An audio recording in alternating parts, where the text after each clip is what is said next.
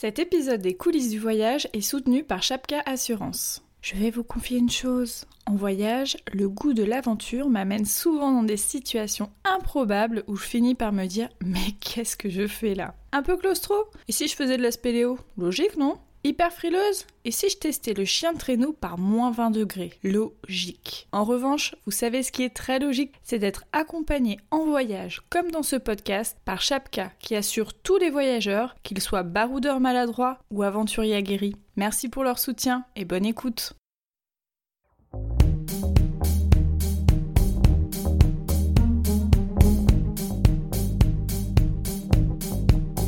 Bonjour à tous, bienvenue dans le tout premier épisode des coulisses du voyage, le podcast pour voyager avec sens et bon sens. Je suis vraiment très très très excitée à l'idée de démarrer ce nouveau projet. Alors, qui je suis? Je m'appelle Laura et j'anime depuis 6 ans les Globe Bloggers, un blog de voyage où je raconte mes péripéties en France, en Europe et à l'étranger. Chaque jour, je reçois énormément de questions de mes lecteurs et de ma communauté sur l'organisation des voyages. Ça peut être des questions sur euh, les itinéraires, sur euh, la planification, sur euh, est-ce qu'il faut prévoir des choses à l'avance ou pas, partir à l'arrache ou pas, enfin bref, des questions sur la planification. Alors, le sujet de ce premier podcast était tout trouver. J'ai eu envie de réfléchir avec vous sur cette question faut-il planifier et organiser ses voyages? De mon côté, j'ai vécu un peu toutes les sortes euh, de voyages possibles, beaucoup de voyages à l'arrache, des voyages un petit peu plus organisés et d'autres complètement organisés de bout en bout. Donc j'ai pu comparer un petit peu les différents styles de, de voyage et pouvoir en tirer quelques leçons que je vais vous partager aujourd'hui.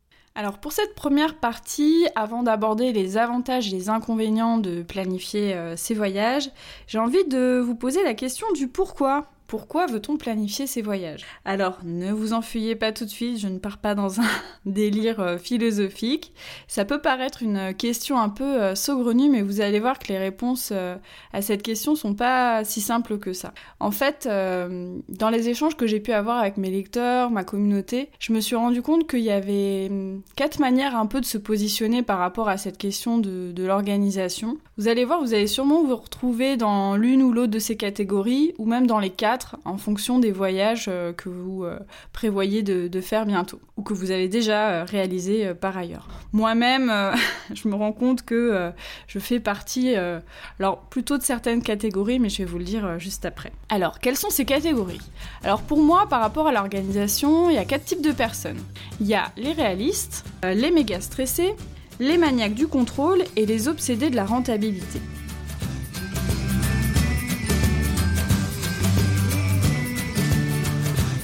Tout d'abord, parlons un peu des réalistes. Alors, les réalistes, ce sont toutes les personnes qui finalement vont organiser leur voyage tout simplement parce qu'elles euh, sont obligées de le faire, parce que le voyage que vous prévoyez nécessite une organisation. Par exemple, on part dans un pays en pleine haute saison, on sait très bien que si euh, on réserve pas ses hôtels, on planifie pas un petit peu euh, la location de voiture, etc.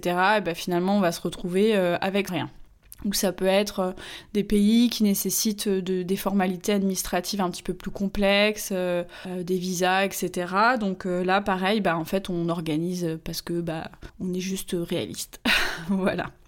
La deuxième catégorie, ce sont les stressés ou les méga stressés ou les super super méga stressés. Je rencontre beaucoup de gens qui font partie de cette catégorie. Moi-même, par rapport à certains pays, je peux aussi m'inclure dedans. Euh, je pense qu'il y a beaucoup de personnes, euh, même si elles sont habituées d'ailleurs à voyager, euh, qui peuvent être stressées par rapport à, l'idée d'un voyage, tout simplement parce que bah on sort des fois un peu de sa zone de confort, on sort de ses habitudes, on va dans un endroit qu'on connaît pas du tout. Et du coup, je pense que c'est important de se poser la question finalement de ce qui nous stresse est-ce que c'est euh, des questions de sécurité parce que euh, le pays, par exemple, a une très très mauvaise réputation? Moi, j'ai beaucoup beaucoup de questions euh, qui m'arrivent dans ma boîte mail sur la question de la sécurité par rapport à certains pays que j'ai pu visiter, comme la Colombie ou Madagascar, par exemple. Mais c'est bien aussi de vous poser la question est-ce que vous êtes stressé pour une autre raison? Est-ce que c'est parce que c'est la première fois que vous voyagez seul? Voilà, bref, je pense que c'est important d'identifier en fait les, les raisons de vos inquiétudes pour pouvoir y répondre plus directement plutôt que de penser qu'en fait euh, organiser son voyage ça va forcément répondre à ces inquiétudes. Hein, par exemple, euh, bah, si c'est la sécurité qui vous inquiète, je suis pas sûre que faire un itinéraire millimétré ça va forcément vous rassurer. Alors que par contre, euh, si vous demandez un peu des retours d'expérience à des voyageurs qui sont allés dans cette destination-là, ils vont pouvoir vous donner un petit peu euh, leur ressenti et peut-être que ça va vous rassurer. Ou peut-être que ça va faire l'inverse aussi. Mais bon, ça c'est le risque à prendre. À l'inverse, par contre, si vous avez un, si c'est une question par exemple de budget, vous avez un budget hyper limité et puis vous allez dans un pays où il y a vraiment des activités, des expériences que vous voulez vivre, bah, c'est important de pouvoir voir en, amont si vous pourrez vous les payer par exemple. Si vous êtes, euh, si vous arrivez sur place et que vous vous rendez compte que vous avez les poches vides et que vous pouvez pas réaliser ce que vous aviez prévu, bah, ça peut un peu euh, frustrant. Voilà, voilà pour la deuxième catégorie.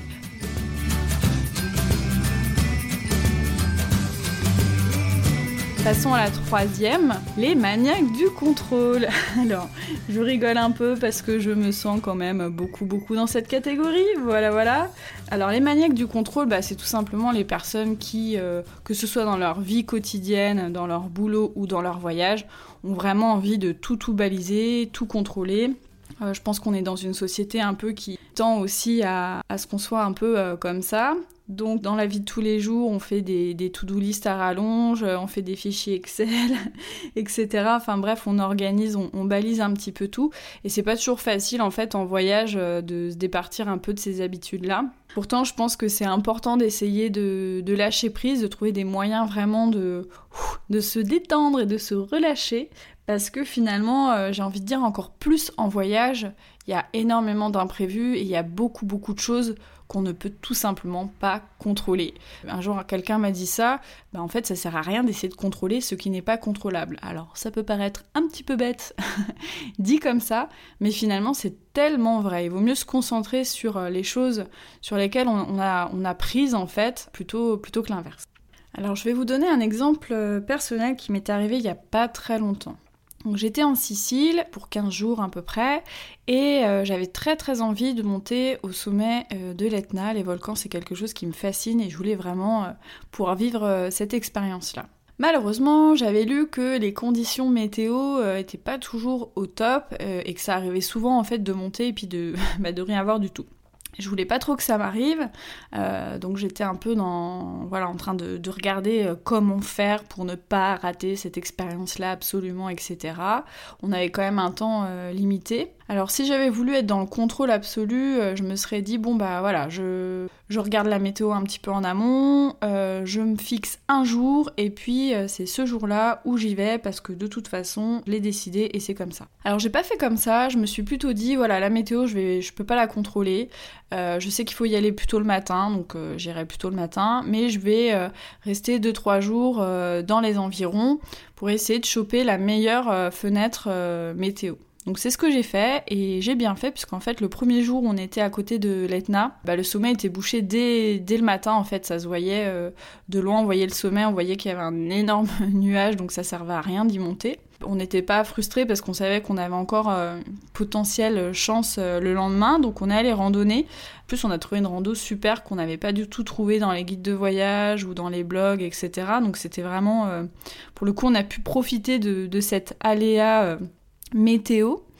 Et le lendemain, euh, gros coup de chance, cette fois-ci, l'Etna bien dégagé, donc on a filé vite vite vite euh, pour aller euh, chercher le funiculaire et monter en haut. Et gros coup de bol, il avait plu pendant la nuit, un gros orage, comme quoi la météo des fois peut être de notre côté, parce que bah en quoi c'est bien un gros orage?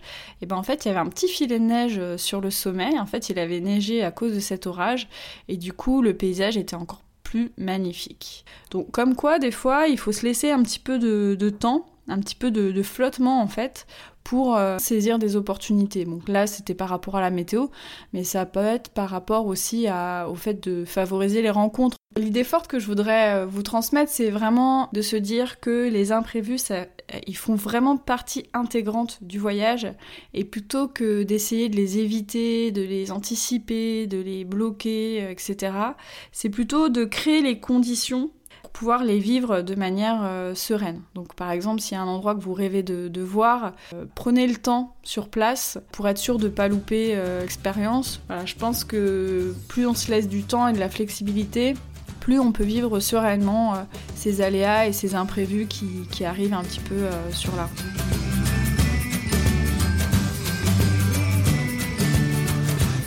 Passons à la dernière catégorie que j'ai euh, appelée les obsédés de la rentabilité. Alors c'est vrai que dans les échanges que je peux avoir, j'ai beaucoup beaucoup de, suggestions en fait d'itinéraires de mes lecteurs et ce que je constate de plus en plus c'est qu'il y a vraiment euh, euh, toujours l'idée de vouloir en faire plus, de tout voir, tout faire, tout concentrer, avec l'idée que finalement si si on fait pas ça, on profite pas à fond de son voyage et finalement le voyage vaut pas le coup. Donc il y a un peu cette, euh, cette idée-là. Je pense que cette tendance, elle est clairement aussi euh, amplifiée par les réseaux sociaux qui ont un peu modifié notre rapport au voyage. Euh, moi, j'ai voyagé avant et après les réseaux sociaux, donc je vois un petit peu la différence. Et on assiste de plus en plus à une surenchère, à une compétition de celui ou celle qui aura le mieux voyagé, fait le truc le plus sensationnel ou voyagé le plus en un temps record. Et je pense qu'on peut être euh, amené un peu influencé dans cette euh, course folle et ces injonctions implicites à, ne pas rater son voyage et à faire un voyage vraiment exceptionnel. Et moi j'ai un peu envie de vous questionner sur le truc suivant. Souvent on voit pas mal de listes d'incontournables, des choses à ne rater sous aucun prétexte. Et je pense que parfois on en oublie tout simplement notre envie, notre envie perso. Pour moi il n'y a pas forcément d'incontournable vraiment vraiment incontournable. Si on a envie d'y aller, bah tant mieux, mais si finalement on n'a pas envie d'y aller, bah c'est peut-être pas un incontournable pour vous. Donc je pense que c'est important de se poser la question de, de son envie. Est-ce que j'y vais parce qu'en fait, en gros, il faut, euh, il faut montrer qu'on y est allé ou euh, est-ce que ça nous fait vraiment envie? Pour un exemple perso, euh, j'ai voyagé deux mois au Pérou, donc ça laisse quand même pas mal de temps, et je suis pas allée au Machu Picchu. Et quand dis ça aux gens, ils, me prennent vraiment un peu pour une folle en disant mais pourquoi aller pas aller au Machu Picchu? C'est quand même le truc à faire au Pérou. Et en fait, bon, je n'y suis pas allée pour, pour plein de raisons personnelles. Euh, c'était pas le, j'avais pas envie à ce moment-là. C'était pas la bonne saison. C'était un peu galère, etc. Enfin, il y avait plein de raisons. Cinq ans plus tard, franchement, je regrette pas ce choix-là. Euh, c'était pas mon envie du moment. Et euh, je préférais m'écouter et voyager dans d'autres lieux plutôt que de me dire il faut que j'aille au Machu Picchu parce que tout le monde y va, donc euh, pourquoi j'irai pas? Posez-vous aussi la question parce que je pense que des fois, du coup, on perd du temps à aller dans des endroits euh, juste pour euh, se faire un selfie, alors qu'en fait, on serait bien mieux dans d'autres endroits ou, ou à faire d'autres expériences. Donc je pense que c'est bien de se poser la question de finalement qu'est-ce qu'un voyage réussi Est-ce qu'un voyage il est réussi parce que on a coché toutes les croix d'une to-do list, des, des, incontournables? Ou euh, est-ce que bah, finalement on a un voyage réussi parce qu'on a passé des superbes moments, qu'on s'est écouté, qu'on a euh, répondu aussi à nos, envies, à nos besoins? Euh, Je pense que c'est une vraie, une vraie question. En tout cas, c'est une question qui m'anime beaucoup. Je pense que voilà, les réponses sont très personnelles, mais j'ai la conviction qu'à trop vouloir être dans cette logique de rentabilité, plus on a tendance à remplir des itinéraires, à vouloir tout voir, tout faire, et plus on risque finalement d'être déçu et d'être frustré, parce qu'en fait on se fixe tout simplement des objectifs inatteignables. Tout cela pour vous dire que si vous sentez que vous voulez vraiment tout organiser dans votre voyage, dans les moindres détails, posez-vous la question de ce qui vous anime. Une fois que vous avez la réponse, demandez-vous si le fait d'organiser votre voyage répondra à votre besoin ou s'il faut que vous cherchiez des réponses ailleurs. Bien entendu, si la planification est pour vous un moyen de vivre plus sereinement votre voyage, alors foncez car le principal c'est bien sûr de vivre de manière épanouie cette expérience.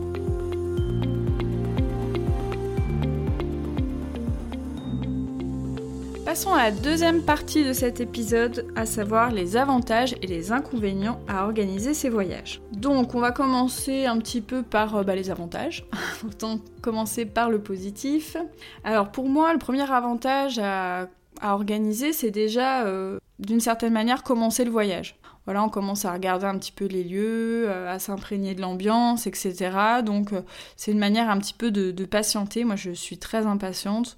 Donc lire des, articles, feuilleter des guides sur la destination, pour moi c'est vraiment une, manière de, de patienter. Ensuite, c'est sûr que plus on organise en amont, notamment on se fabrique un itinéraire, on réserve des hôtels, etc., plus on gagne du temps sur place. Parce que finalement, on n'a pas à chercher euh, le temps de recherche, ben, on le fait avant le voyage et pas euh, pendant le voyage. Donc ça, c'est vrai que ça peut être un avantage, surtout voilà, si on, a peu de temps et qu'on a envie de profiter euh, au maximum sans, sans, se prendre la tête sur la logistique, ça peut être un avantage assez, assez intéressant. Comme je le disais aussi dans la première partie, organiser, ça peut permettre de se rassurer. Je vois ça souvent chez les lecteurs qui, m'écrivent. On organise parce que c'est une manière de se rassurer. C'est la première fois, par exemple, qu'on voyage en famille ou dans une destination lointaine. Ben, on a envie de vivre sereinement et si on sent que être rassuré, ça passe par ça, et ben pourquoi pas.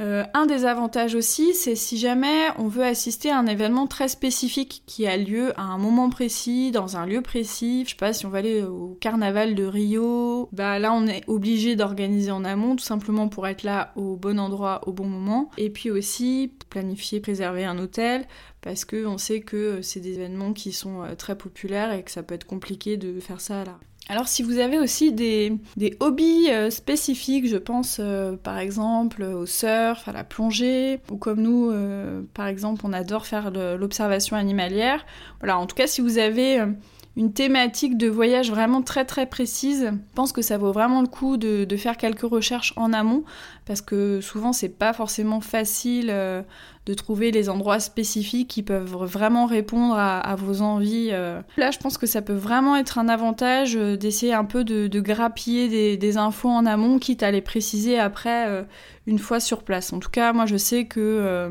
il y a pas mal de petites réserves naturelles, petits espaces naturels un peu méconnus. Si je les avais pas trouvés un petit peu avant, bah, j'aurais pu les trouver sur place, mais ça m'aurait demandé vraiment beaucoup de temps, du temps que j'avais pas forcément en plus nécessairement.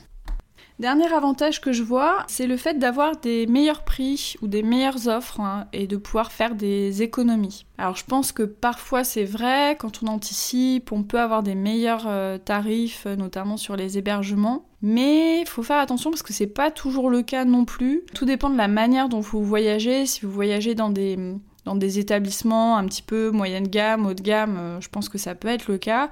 Par contre, si vous voyagez un petit peu route, des fois ça vaut plus le coup de trouver euh, des hébergements euh, sur place dans les pays où c'est facile. Hein. Je pense en Asie, en Amérique du Sud, c'est assez facile d'arriver dans un endroit et puis de taper à la porte des différents hostals, des petites pensions, etc.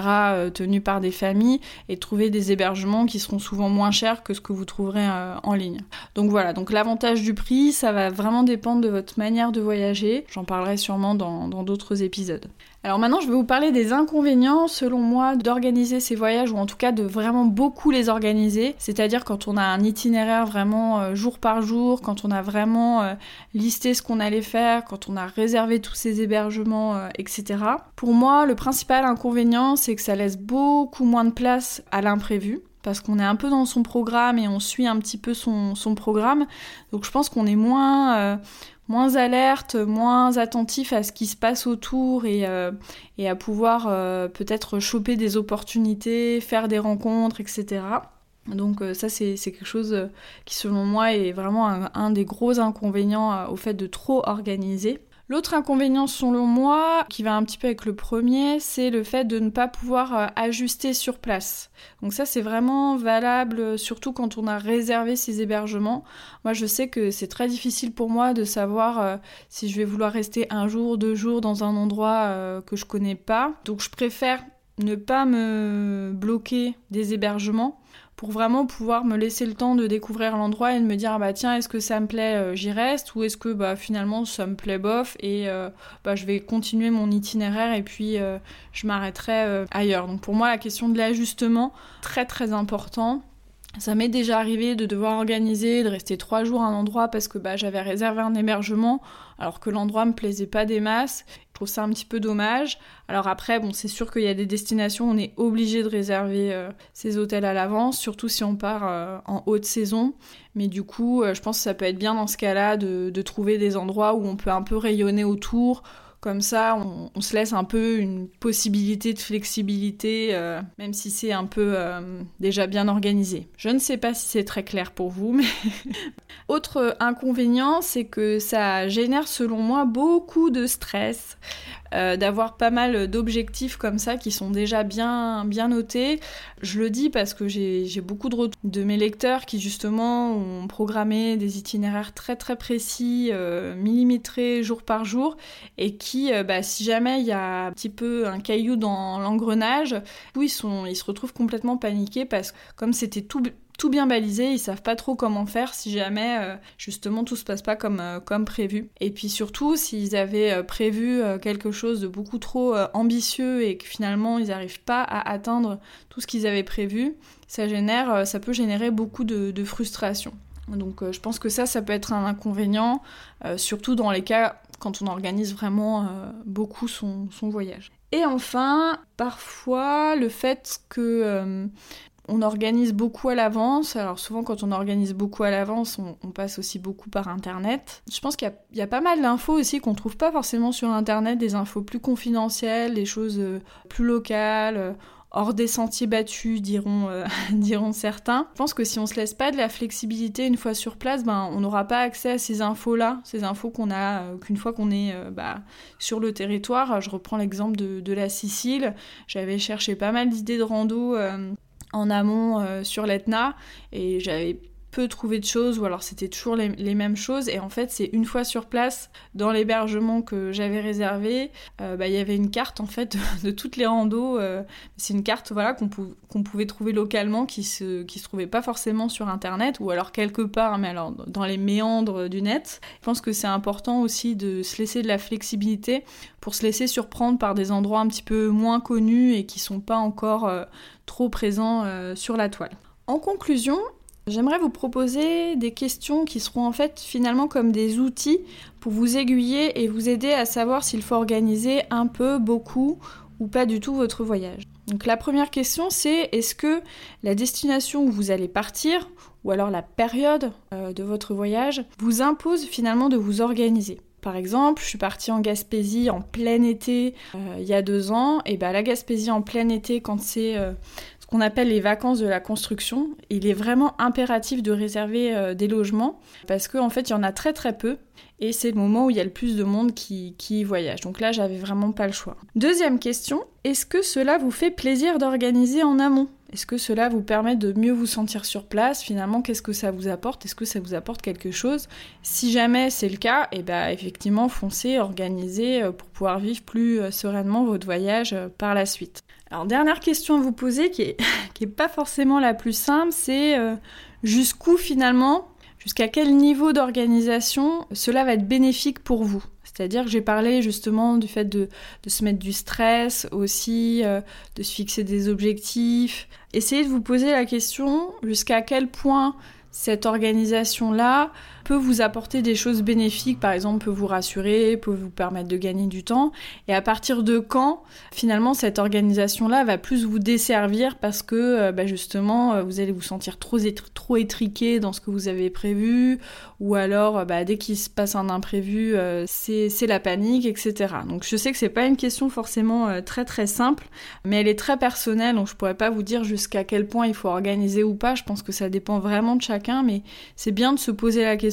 finalement, est-ce que cette organisation-là, elle vous sert ou est-ce qu'elle vous dessert?